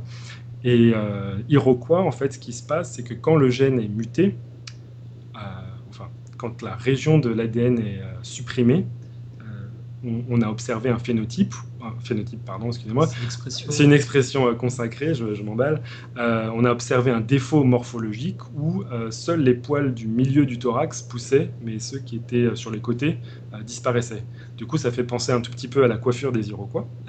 Excellent. Et alors, ce qui s'est passé, c'est que quand ils ont euh, étudié un petit peu euh, plus, euh, plus en avant la, délétion qu'ils ont observée, qui, qui, entraînait cette, ce défaut morphologique, ils sont aperçus que ce n'était pas un gène qui, qui, était disparu, mais trois gènes, c'est-à-dire trois séquences qui codaient pour trois différentes protéines très proches du coup, ils, étaient un peu coincés parce qu'ils ne pouvaient pas les appeler euh, Iroquois 1, Iroquois 2, Iroquois 3. Donc, euh, ils sont encore lancés dans, dans, des délires. Ils ont appelé un Iroquois, l'autre Arocan, le troisième Copolican, qui sont deux tribus euh, d'Iroquois, d'Indiens d'Amérique. Et ils ont trouvé un quatrième qui n'était pas dans, ce, dans cette partie et qu'ils ont appelé Mohawk. Donc voilà, il y, a quatre gènes Iroquois, Iroquois-like dans le génome de de la mouche. Et moi, ce, que, ce qui m'a intéressé, en fait, c'est d'essayer de, comprendre pourquoi ils étaient justement euh, comme ça, en, complexe de trois gènes. Parce que la situation chez les vertébrés est identique, où on a trois gènes iroquois côte à côte. Enfin, trois euh, paires de gènes, comme, comme je vous ai dit, chez les vertébrés, il y a une duplication du génome, donc on voit trois paires de gènes sur deux différents chromosomes. Et moi, ce qui, ce qui m'intéressait, c'est de comprendre ce qui, ce qui avait est-ce que c'était parce que la situation ancestrale, euh, enfin, chez, l'ancêtre, il y avait trois gènes iroquois côte à côte et ils ont été conservés au cours de l'évolution chez l'humain et euh, chez la mouche? Ou est-ce que c'était un hasard euh, dans ce cas-là, c'était très étrange qu'on retrouvait trois gènes à côté? Bah, malheureusement, mes études ont permis de dire qu'on ne pouvait pas savoir de manière sûre si c'était un hasard ou si c'était une situation ancestrale, avec peut-être une situation ancestrale où il y avait deux gènes qui étaient euh, côte à côte chez euh, l'ancêtre de la mouche et de, l'humain, et un troisième gène qui, par hasard, s'est euh, dupliqué de manière indépendante chez ces deux organismes. Voilà, ça c'était mon article. La, délétion des gènes iroquois chez l'homme n'a pas été étudiée, j'imagine ah, Si, si. bah, en fait, on, utilise ça chez la souris, et ça n'a pas du tout. Bah, déjà, on n'a pas les mêmes thorax euh, que, la, mouche, donc ça n'a pas le même, euh, euh, on n'obtient pas les mêmes défauts morphologiques. De, manière générale, les, en fait, il faut muter les trois gènes, ce qui est extrêmement difficile, les trois paires de gènes, mhm. ce qui est extrêmement difficile chez, chez, la souris. Donc, les défauts morphologiques sont assez, comment dire, subtils, et c'est surtout des défauts morphologiques au niveau de la formation des neurones. D'accord. Bon, Donc rien à voir avec les poils. Euh, bah, bah non, quoi. si ce n'est que en fait, les poils de, euh, du thorax de la mouche en fait, sont associés avec des neurones.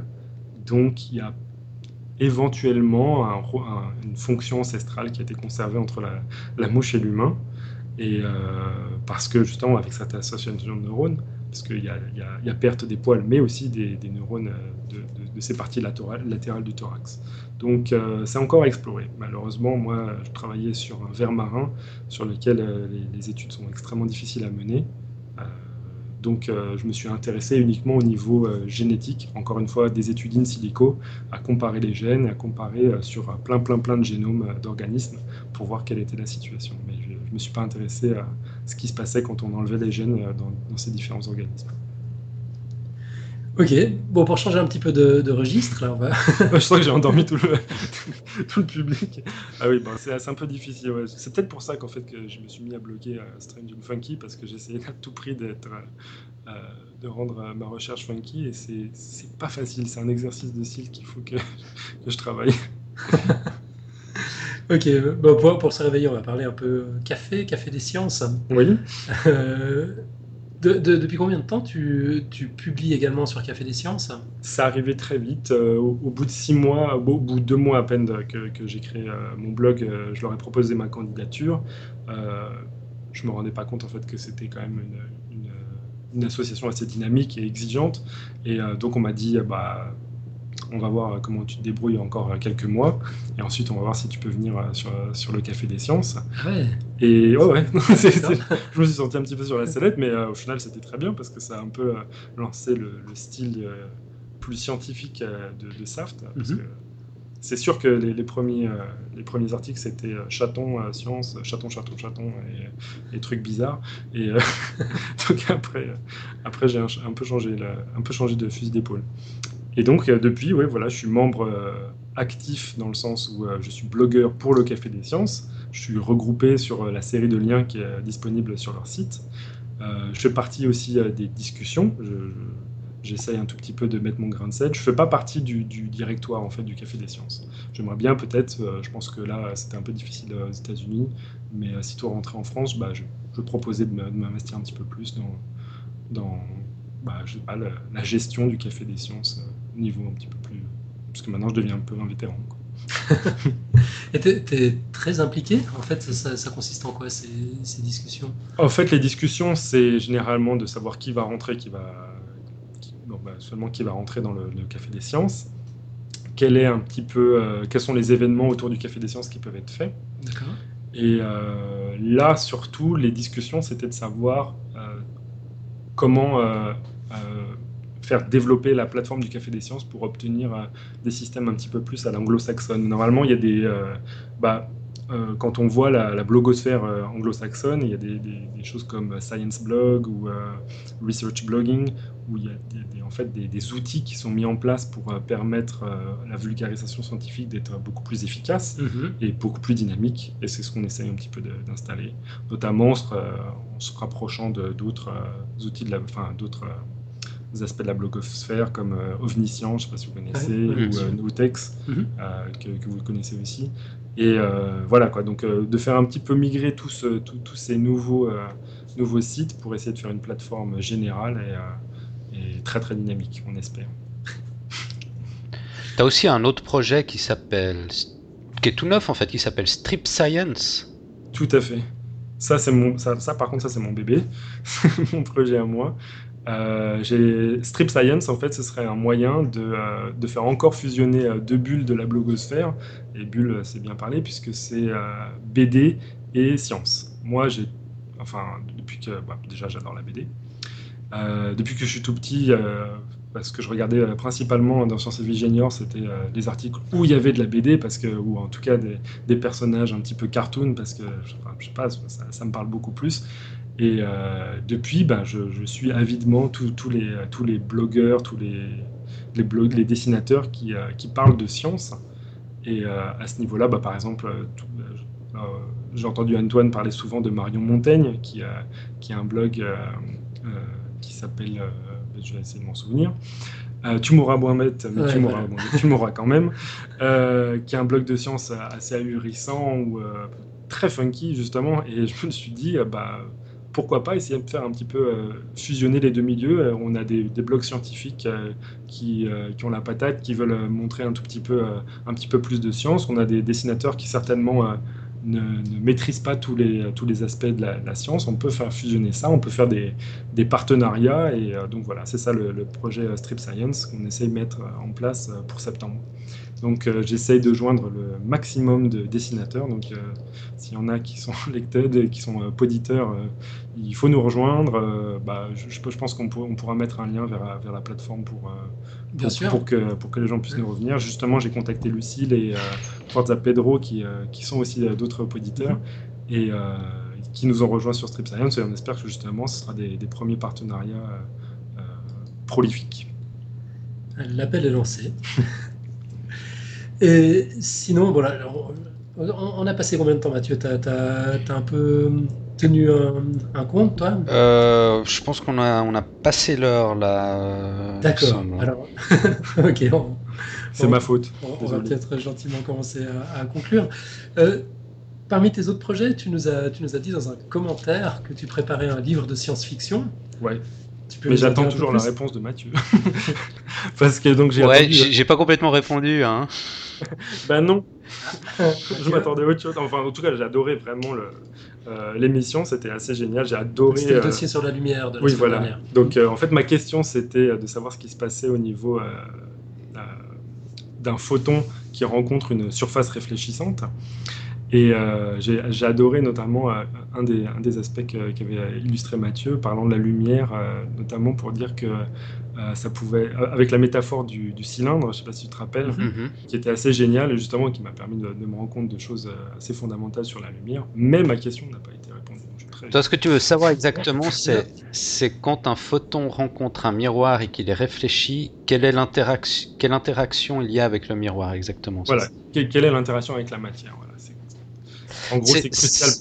Ouais, c'est tout le problème. Je, je suis pas hyper au clair parce qu'en fait, euh, comme je l'avais dit dans, le dossier, il y a un phénomène ou d'absorption ou de, réflexion. Donc quand il y a un phénomène d'absorption, là oui, il y a une interaction avec les atomes euh, qui, qui, augmentent le niveau d'énergie des électrons, par exemple. L'énergie du photon fait augmenter le niveau d'énergie des, des, électrons d'un atome quand il y a une absorption. Mais c'est vrai que quand il y a une réflexion, euh, je suis pas très au clair s'il y a une réelle interaction avec les atomes, tu vois. Parce voilà, que c'est ça qui me, c'est ça qui me surprenait énormément. Est-ce que c'est le même photon mais qui, euh, bah, qui rebondit, mais il rebondit sur quoi? Parce qu'on dit aussi que le photon, en fait, il, il, existe réellement quand il y a une interaction, tu vois. Alors peut-être que quand on parle de réflexion, on n'a pas réellement l'idée de photon dans. Il n'y a pas encore de photon. Mais même, même dans le, dans le cas d'une onde, j'arrive pas à me représenter ce qui, enfin, il y a une interaction. Euh, enfin, quand, quand une onde est réfléchie je, je, je, je, me, enfin, me représente pas ce qui se passe. Ma, ma grande question, c'était de savoir si c'était le même photon, s'il était absorbé et euh, euh, réémis euh, à l'identique, si, je sais pas, enfin, moi j'avais l'impression que la, lumière pouvait être uniquement à, interagir avec la matière, mais j'arrive pas à me représenter comment elle peut être courbée, à part quand c'est justement une courbure de l'espace-temps qui fait que la lumière est déviée, mais j'arrivais pas justement à me représenter ce qui se passait au niveau euh, euh, de l'interaction avec une surface réfléchissante. Bon, écoute, on va, je, vais essayer de, de, creuser un peu plus, voir si je trouve euh, quelque chose. Je te ça se trouve, on ne sait pas. C'est ça, c'est ça l'intéressant. Mm. ouais, enfin là, c'est vrai qu'il va falloir creuser. Si un livre, un livre de science-fiction signé Topo en, dépend. ouais. Bon, c'est un livre parmi les 25 idées de projets de, livres de science-fiction, de nouvelles et tout ça que, j'ai sous le bras. Donc il ne faut pas, faut pas se formaliser. J'en ai d'autres. Donc tu n'as pas débuté la rédaction encore? Ah non, non, c'était euh, bah, il y, a un mois, je me suis posé une question comme ça. Et euh, bah, je, vais, faire le pitch parce que ça se trouve, ça, ça va intéresser des gens qui vont pousser à, ah, pousser à écrire. Donc l'idée, euh, c'était les paradoxes temporels le, gros problème des, voyages dans le temps, c'est, euh, dans le passé on va dire uniquement, c'est que euh, on, peut savoir qu'il n'y a pas de voyage dans le temps parce qu'il n'y a pas de paradoxe, parce qu'on n'est pas en train de voir euh, des, centaines de touristes voilà, du futur. Et du coup, si on veut rester avec cette, cette manière-là de réfléchir, mais qu'on envisage quand même un voyage dans le temps, la seule manière qu'il y ait des voyageurs dans le temps sont des voyageurs qui n'interagissent pas avec la matière. Donc la seule chose qui n'interagit pas euh, comme ça, où on pourrait projeter finalement une image du passé euh, dans le futur, c'est euh, de la lumière qui aurait voyagé et qu'on serait capable de récupérer. Quand on voit le ciel étoilé, en fait, on est en train de voir des, centaines et des centaines de milliers d'étoiles. chacune sont à un temps différent parce qu'elles sont à chacune une distance différente. Donc en fait, on est en train de voir une image du passé. Alors moi, mon idée, le pitch c'est de se dire, bah, et si on arrivait à trouver une étoile ou un corps euh, euh, stellaire qui est totalement réfléchissant, est-ce qu'on ne serait pas capable au final d'analyser la lumière et, de nous retrouver, nous, de, voir une image du passé? Et donc ce serait ça le, voyage dans le temps possible. C'est-à-dire qu'on serait capable de voir le passé et peut-être de reconstruire une forme de matrice, un petit peu à la matrice, les, films de matrice, une, une, forme du passé qui serait justement alimentée par ces, par ces lumières qui nous arriveraient réfléchissantes à un million d'années-lumière ou peut-être à 100 années-lumière, je ne sais pas. Euh, juste une question, je suis pas sûr si il y a un petit détail qui, qui, chiffonne. Moi, je vais pas l'écrire. non, non. Euh, actuellement, euh, quand on regarde une étoile, euh, la lumière qui nous arrive de cette étoile, en fait, nous donne l'état de l'étoile dans, dans, le passé. Oui. D'accord? Donc c'est déjà une sorte à quelque part de, de voyage dans le passé. De voyage dans le passé. Oui. Et toi, ce que dans, dans ton livre, ce que tu veux essayer de faire, c'est c'est faire réfléchir une lumière sur un astre? Non, enfin, d'obtenir une lumière, euh, en fait de viser, on, aurait un, je sais pas, un satellite à la Hubble qui arriverait à trouver, comme on est à la recherche d'exoplanètes avec les sondes Kepler, ben on arriverait à chercher euh, plus particulièrement euh, des planètes qui sont totalement réfléchissantes, je ne sais pas en quelle matière, peut-être en Mercure totalement, si c'est possible, je ne sais pas. Mhm. Et bah, la lumière qui nous arriverait, en fait, ce serait une lumière qu'on aurait émise nous. Mhm. Il y a des, enfin, à la distance, à, la double distance à laquelle on se retrouve. D'accord. 64 millions d'années au hasard. On pourra enfin voir ce qui s'est passé au moment de l'extinction des dinosaures. D'accord, ouais. Ouais, ouais, c'est, ah, ça me plaît bien. Ça, me plaît bien, ouais, aussi, ouais. Mathieu Écoute, je vais creuser le sujet parce que ça me plaît bien. Quoi. Parce que justement, voilà, si, si c'est pas le même photon, euh, je sais pas justement s'il y, a, y a un biais, s'il y a un biais justement mhm. en, fonction du, photon. Je voulais notamment euh, savoir si on pouvait, euh, à partir de ce photon, donc euh, la durée de vie d'un photon, ce serait on, présumerait que ce serait éternel si même euh, en interaction avec la, surface réfléchissante, euh, il ne serait pas modifié. Dans ce cas-là, est-ce qu'on peut retirer de ce photon d'autres informations que uniquement la lumière? Est-ce qu'on arrive, je sais pas moi, à, voir euh, quel, atome l'a émis ou des choses comme ça? Mhm. Bon, bah, je prends note. Je vais... On va essayer de te donner un coup de main. Merci. Mais sinon, il y a beaucoup de livres de science-fiction qui parlent de, de présupposés scientifiques totalement faux. Donc y aller. Hein. Ouais, c'est vrai. vrai. Et sinon, tu as d'autres projets dans l'air du, du, genre? Bah, comme je t'ai dit, une vingtaine. Hein. tous, les, tous les matins, je me réveille, je fais Ah, c'est trop bien, je vais faire un film d'animation, euh, je sais pas, je vais faire un court métrage, euh, je vais me lancer dans la chanson, je ne sais quoi. Euh, je suis assez fort justement pour, pour, pour, démarrer des projets. Ce que, ce que j'aime bien faire, c'est quand même les garder sous le coude. Donc euh, là, un projet qui me tient bien, c'est de, faire un partenariat avec un, de, un dessinateur qui m'est euh, cher. C'est euh, mon beau-père et ami Alain Prunier, qui, en fait, sans le savoir, a bercé toute mon enfance parce que c'était un, dessinateur de Sciences et Vie Junior. Donc les illustrations de Sciences et Vie Junior que j'adorais par-dessus tout, j'ai découvert dix ans après que c'était le, copain de, la mère de, ma future femme, qui, c'est très clair, hein. Si, si, non, non, on a suivi. Euh, qui, qui, les dessinait. Donc, euh, quand je suis arrivé chez lui, j'ai un peu halluciné. Et euh, nécessairement, après, bah, il y a un partenariat assez gigantesque ah bah qui s'est fait, dont un livre qui s'appelle Les Aventures de Topo, et que j'aimerais bien publier un jour. Donc, il est, il est écrit? Ouais. Mais pas, mais pas publié? Mais pas publié. on a déjà envoyé quelques quelques maisons d'édition sans succès. Je pense pas que ce soit un projet totalement abouti. Je, suis déjà en train de travailler sur le, sur le tome 2. Euh, c'est court, hein, c'est une cinquantaine de pages, c'est un peu dédié pour les adolescents. Euh, c'est très très joliment illustré, peut-être que le texte ne suit pas. Euh, on a gardé le personnage, on a essayé aussi de faire un, système où on racontait des comptines. on a notamment une comptine qui s'appelle Le Petit Capuchon Rouge, où on reprend justement des personnages de taupe qui refont les comptines, justement le, le chaperon rouge, mais euh, méthode un peu euh, gore, euh, gore et funky. Et voilà, donc j'ai plusieurs projets sur le, sur, le, sur le pot, mais franchement, j'aimerais bien que, que, ça marche parce que c'est un, un, dessinateur d'une excellente qualité et je, il devrait être publié depuis très longtemps. Voilà. on, croise les doigts. Merci. Sinon, on avait encore quelques, quelques brèves questions à te poser, mais on va, on va vraiment pas faire trop long. Que, comment t'es tombé sur Podcast Science En écoutant euh, le crossover que vous avez fait avec Scepticisme Scientifique, que j'écoute depuis longtemps. Ok. Euh, ouais, en fait, je, suis très versé dans euh, le créationnisme et la, et, enfin, les controverses que travaille le créationnisme, le scepticisme, le scepticisme, l'athéisme et tout ça. Mhm. Donc j'écoute beaucoup de, de podcasts de gens. Et euh, bah là, ça m'a fait un petit peu une, bouffée d'air frais de, justement d'écouter un podcast français scientifique. Donc, non, j'étais vraiment ravi d'avoir découvert votre podcast comme ça. Cool. Et puis si tu pouvais contourner les aléas de la hiérarchie et accéder directement à leur rédaction en chef, donc celle de Podcast Science, tu disposes d'une baguette magique. En même temps, là, t'es chez moi, donc. C'est vrai. C'est moyen. Est-ce que tu changerais quelque chose à l'émission? Euh, Ben moi, la seule chose, enfin, les sujets sont impeccables. Faut, faut pas me demander de critiquer les choses. Généralement, j'en ai pour trois heures.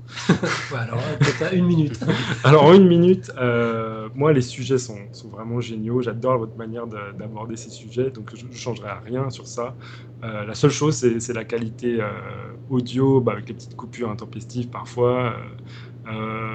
ouais, voilà, c'est la production que, que, je changerais avec peut-être des, des, moyens, peut-être en, en, faisant un appel au à podcasteur, enfin au poditeur pour, euh, pour vous fournir des. Euh, bah, là, le micro, en tout cas, il est, de qualité, mais. Euh, non, mais pour, pour vous permettre d'éditer de manière impeccable, enlever les petits blancs et tout ça, parce que mhm. voilà, c'est la seule, seule, chose qui me, qui, me trouble. notamment, parfois, il y a des, des, moments où il y a beaucoup de coupures intempestives. Là, il n'y en a pas eu, c'est assez génial. On en a eu une petite, une, ah, petite à un moment, mais ça n'a pas trop dérangé. Bah voilà, moi, c'est la seule chose qui me, qui me dérange. Le reste, bah, restez comme vous êtes, c'est vachement bien. Bah, merci bien. Merci beaucoup. en venant de toi, ça fait particulièrement plaisir. Merci. Et euh, où est-ce qu'on peut te, trouver sur le net Partout. C'est-à-dire euh, Alors, euh, donc, il suffit de taper Saft sur, sur Google pour me trouver, c'est-à-dire pour trouver mon blog Strange Stuff and Funky Things. Donc Saft, S-S-A-F-T.com voilà. Ouais. Mhm. Même d'ailleurs, si on met S-A-F-T, généralement, on trouve aussi. Euh, on me trouve sur le Café des Sciences, on me trouve sur Twitter avec euh, euh, Pierre Kerner comme P-I-E-2-R-E-K-E-R-N-E-R. On me trouve sur Agoravox, on me trouve sur une page Facebook dédiée à Saft. Et sinon, on me trouve en train de troller les commentaires de Podcast Science. Mais de manière respectueuse. Hein, je, trouvais que toujours vos émissions impec.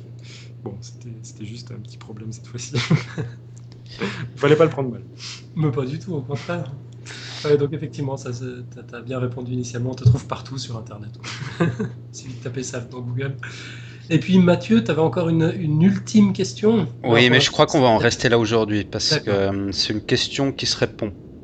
je crois pas qu'on va répondre en, deux secondes non plus. C'était suite à, aussi au dossier que tu avais fait sur le test ADN. On avait eu une petite discussion via commentaire euh, du dossier interposé avec Pierre sur, euh, sur ce qu'est la différence entre ce qu'on appelle animal, organisme, euh, organisme, ce que c'est, bueno, les différentes lignées du vivant entre les organismes unicellulaires, métazoaires. Pour ça, j'avais déjà commencé à, à réfléchir à, à, partir du, commentaire. Donc, euh, ce que je ferai, c'est que je ferai une, réponse un peu plus chiadée et que je la, posterai en commentaire de, de, cette émission. Ou sinon, euh, ce qu'on peut faire, c'est peut-être se redonner un autre rendez-vous euh, d'ici quelques semaines et d'en parler un peu plus tranquillement lors de, nos émissions aussi. Mais c'est une excellente idée. Quand vous voulez. Non, honnêtement. moi, je serais ravi de parler. J'aime bien parler. Peut-être un peu trop. mais bah, de ce sujet, ouais, ouais, ce serait bien parce qu'à mon avis. on fait comme ça. C'est vrai, c'est vrai que parce que je pense que ça peut mener à pas mal de confusion dont, dont, moi j'ai été, j'ai été le, protagonisme, le protagoniste, donc euh, ce serait bien qu'on en parle, je pense, une fois pour un peu éclaircir tout ça. Eh ben c'est un rendez-vous. Ouais, le rendez-vous est pris. Excellent. Euh, Mathieu, tu nous, as, tu nous as préparé une côte? Oui, ben une côte d'ailleurs que nous avons envoyée Pierre Kerner euh, il y a quelques temps, j'en ai profité. Euh, elle, est, elle est en anglais, bah, je te la laisse traduire Pierre. Euh, alors bon, vous, vous excuserez mon accent qui, est, pas terrible, mais elle, est un petit peu longue, alors il faudra bien écouter. Bon, toi tu la connais Pierre. Ouais. moi je me rappelle plus. Pardon? Et moi, je me rappelle plus, évidemment, ça va être la surprise. Elle, est de Richard Dawkins, donc ce fameux comment, comment on pourrait le décrire Un biologiste, non? Oui, oui. Euh, alors, euh, elle va de la manière suivante. Our brains have, have evolved to the point where we are capable of rebelling against our selfish genes. The fact that we can do so is made obvious by our use of contraceptives.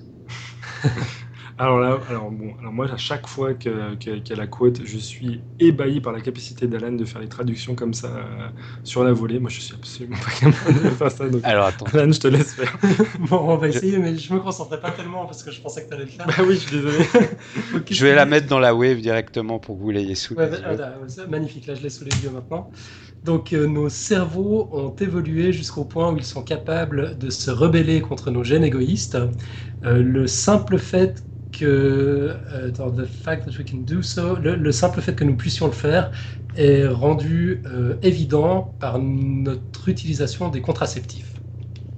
C'est pas une très bonne traduction. Ah non, si, si, c'était parfait. Oui, mais oui. moi, je suis- à chaque fois, je suis bluffé. hein. Moi, je, je serais pas capable de faire quelque chose. Moi, je balbutierais. euh. Donc, euh, non, non, si, c'était exactement ça.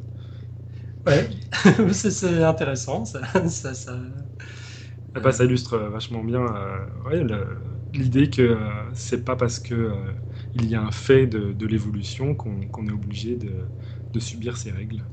Et donc voilà, on, ça- On se fait- rebelle contre l'évolution. Exactement. Et c'est tant mieux. Euh, Le, le- le postulat du gène égoïste, qui est, qui est un livre absolument fabuleux d'ailleurs de, de Mhm. Richard Dawkins, euh, c'est qu'on n'est pas là pour transmettre nos gènes à la génération suivante, c'est que nos gènes sont là, enfin se servent de nous comme, ouais. euh, que- que- comment, comment il appelle ça? On est, on est des véhicules. Des véhicules et tout à fait des vaisseaux Ouais, c'est ça. Euh, pour les transmettre finalement. Exactement. Donc, nos, nos gènes ont un seul et unique but dans la vie, c'est de se transmettre à la génération suivante et puis mettre en place toutes les stratégies possibles, euh, quitte à, inv- à inventer les créatures les plus invraisemblables, dont nous, simplement pour passer à la génération suivante. Et puis là, effectivement, euh, ouais, il y, a- y y comme un frein avec euh, les contraceptifs. Il n'y a plus d'essence dans le véhicule. Oui, mais enfin, il y, a- beaucoup de comportements comme ça qui, sont, qui, paraissent euh, totalement euh, absurdes. Enfin, l'utilisation des contraceptifs, euh, en effet, chez l'homme, c'est quelque chose qui est pensé, donc nécessairement, ça, a une autre connotation. Mais il y a, beaucoup d'organismes en fait qui vont se sacrifier.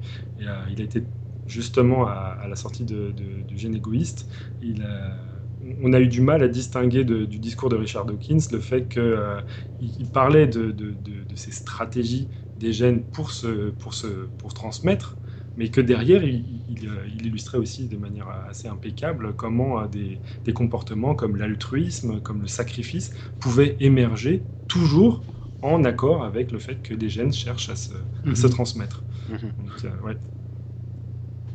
Bah, excellente quote. Ouais, ça donne à réfléchir. Ah ouais. on, on va en rester là pour, euh, pour cette semaine. Je crois qu'on a fait un épisode assez, assez long. Moi, j'ai toujours pas de compteur sous les yeux, mais Je crois. ouais. ouais, on a largement dépassé l'heure là. hein. Ouais, ouais, on doit être à 1h20 minutes facilement, je pense. Drame. Bon, mais c'était pour la bonne cause. Moi, j'ai trouvé ça vraiment passionnant. Bah écoute, professeur Fun, bonne fin de séjour à New York. Euh, Merci. J'espère que tu pourras nous raconter un peu ce que, ce que tu auras vu la, la prochaine fois. Euh, merci Pierre euh, pour toutes Merci. ces explications. Bah, on, on se retrouvera peut-être dans quelques semaines pour que tu nous expliques un peu euh, les différences entre animal, organisme et toutes ces choses-là. Bah, parfait. Et ben, bonne fin de semaine à vous deux. Ah, Bonne merci. fin de semaine. Bonne fin de semaine à toi. Allez, Bonne fin de ciao. semaine à tout le monde. À bientôt. Ciao, ciao. Ciao.